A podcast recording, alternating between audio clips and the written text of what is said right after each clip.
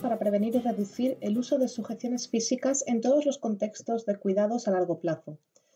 Varias revisiones Cochrane analizan la evidencia sobre las intervenciones que podrían estar utilizándose en personas mayores en contextos de cuidados geriátricos y algunas tratan sobre cómo prevenir o reducir el uso de aquellas intervenciones que podrían ser más perjudiciales que beneficiosas.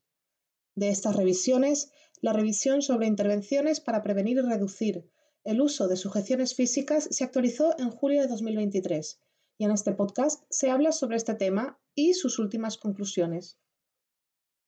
Este podcast ha sido traducido por Yasmín García y locutado por Andrea Cervera del Centro Cochrane Iberoamericano, con la colaboración del Ministerio de Sanidad de España. Las sujeciones físicas son dispositivos destinados a restringir o impedir el libre movimiento de la persona. Algunos ejemplos son las brandillas de cama, los cinturones y las mesas fijas a las sillas.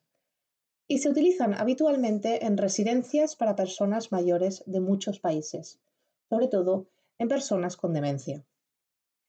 Aunque las tasas de uso de sujeciones difieren entre distintas instituciones residenciales, algunos estudios han revelado que estos dispositivos se utilizaban con más de la mitad de los residentes.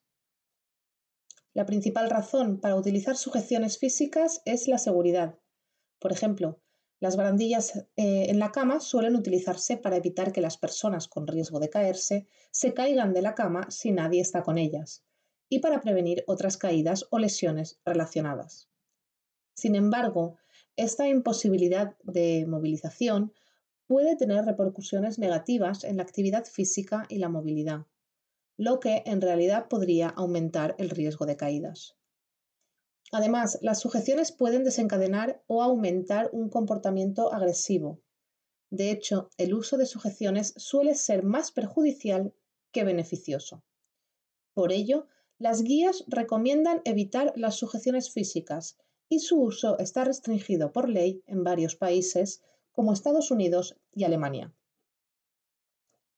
En 2011 se publicó una revisión Cochrane que investigó los efectos de intervenciones dirigidas a reducir el uso de sujeciones físicas. Sin embargo, los resultados de los cinco estudios incluidos fueron incongruentes y no fue posible establecer conclusiones claras. Ahora se ha actualizado la, la revisión añadiendo seis estudios nuevos, de modo que ahora se cuenta con 11 estudios y alrededor de 19.000 participantes. Los estudios investigaron diferentes tipos de intervenciones para reducir las sujeciones físicas en residencias para personas mayores. Y actualmente es posible confiar en la conclusión de que se necesita un cambio de política claro a nivel organizativo para enfatizar que las sujeciones deben ser la última opción y solo se deben utilizar una vez exploradas todas las demás estrategias viables. Esta conclusión se desprende de los cuatro estudios con aproximadamente 18.000 participantes en los que se investigaron intervenciones organizativas destinadas a promover una, una, política de sujeciones mínimas. Las intervenciones comprenden varios componentes como un paquete y todas ofrecen formación al personal de enfermería para tratar de aumentar sus conocimientos sobre los efectos poco claros del uso de sujeciones y la posibilidad de que se produzcan episodios adversos. Las intervenciones también proporcionan información sobre las estrategias para reducir las sujeciones y superar las barreras frecuentes para la reducción de las sujeciones. Otros componentes tratan de cambiar las políticas institucionales y la cultura asistencial en relación con el uso de sujeciones, ya que se formó a algunos profesionales como figura responsable de desarrollar y aplicar estrategias concretas para evitar el, el uso de sujeciones en sus centros.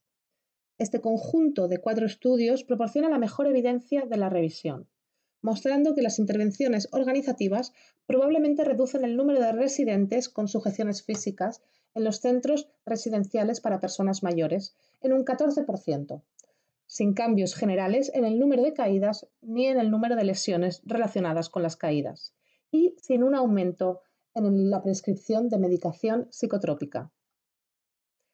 También como parte de la revisión, seis estudios investigaron programas formativos que abordaron el conocimiento y las actitudes del personal con respecto al uso de sujeciones físicas sin otros componentes de intervención.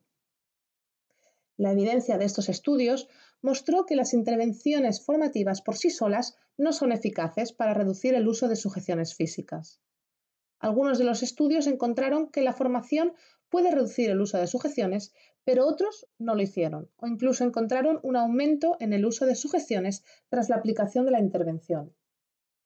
Una explicación es que la formación por sí sola suele tener un escaso impacto en el comportamiento y los procesos asistenciales. En conclusión, esta revisión actualizada muestra que es necesario un claro cambio de política a nivel organizativo. Esto debería poner de relieve que las medidas de inmovilización se deben considerar el último recurso y utilizarse solo cuando se hayan explorado todas las demás estrategias viables. Si desea obtener más información sobre estos cambios a nivel organizativo y las intervenciones que ayudarían a implementarlos, puede encontrar la revisión completa en la biblioteca Cochrane buscando reducción del uso de sujeciones físicas en los cuidados a largo plazo.